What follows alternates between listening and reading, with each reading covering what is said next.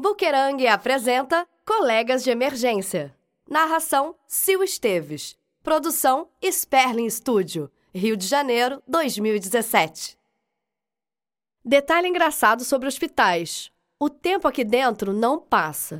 Estou acompanhando o ponteiro do relógio há horas, dias, semanas, o que quer que seja, mas ele não se mexeu mais do que alguns minutos. Minha mãe está no balcão, discutindo em voz baixa com a enfermeira. Em voz baixa porque mamãe respeita as regras do hospital, principalmente o enorme cartaz atrás da atendente que diz silêncio. Mas discutindo porque ela está sem paciência para burocracias. A papelada do plano de saúde é um saco de preencher, e Deus sabe que minha mãe já deveria tê-la decorado pela quantidade de vezes que a gente vem aqui. Mamãe é do tipo que decora as falas dos seus filmes clássicos favoritos.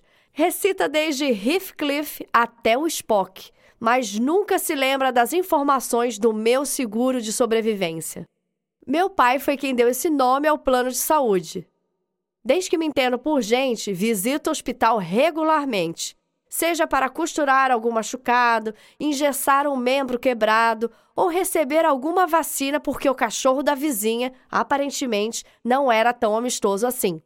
Outro ponto curioso: o pessoal desse hospital precisa melhorar a qualidade dos assentos da sala de espera na emergência.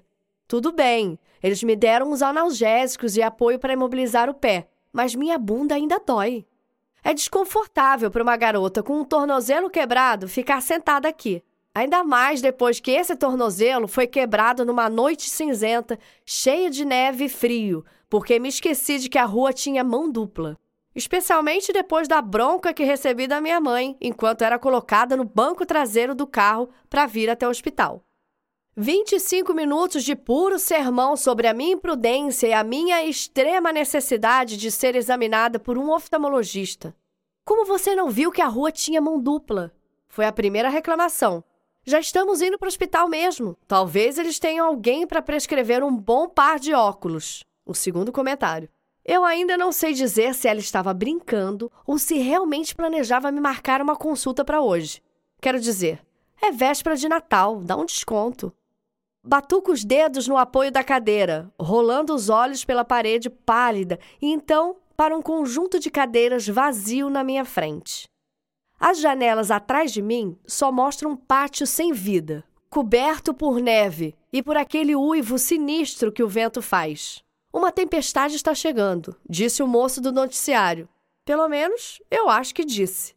A TV está muda e uma legenda esquisita dita o que o jornalista está falando ao mostrar o mapa da região. Mas acho que o cara das legendas não deve estar muito feliz por trabalhar na véspera de Natal, porque de vez em quando um Hoje faz frio, vira horta fica fula, ou coisa do tipo.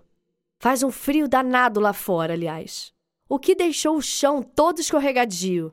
Atravessar a entrada do hospital apoiada na mamãe, pulando num pé só, foi o meu maior feito até agora. Isso e aquela vez que eu entrei em pânico sobre uma prancha e engoli meio litro de água do mar.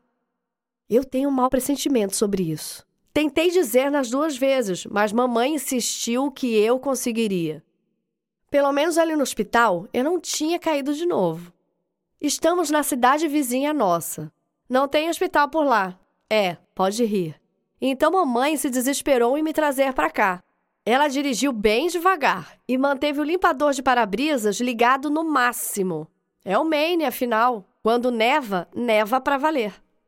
Não duvido nada ficarmos presos não só na noite da véspera de Natal, como no dia 25 também. Boa sorte para o papai convencer a minha avó a trazer ele com essa neve toda nas estradas. Ela tem tudo contra o inverno, o que é curioso para alguém que nasceu e cresceu no Maine. Ouço as portas de entrada se abrindo no instante em que meu celular começa a tocar na bolsa. Ah, inferno!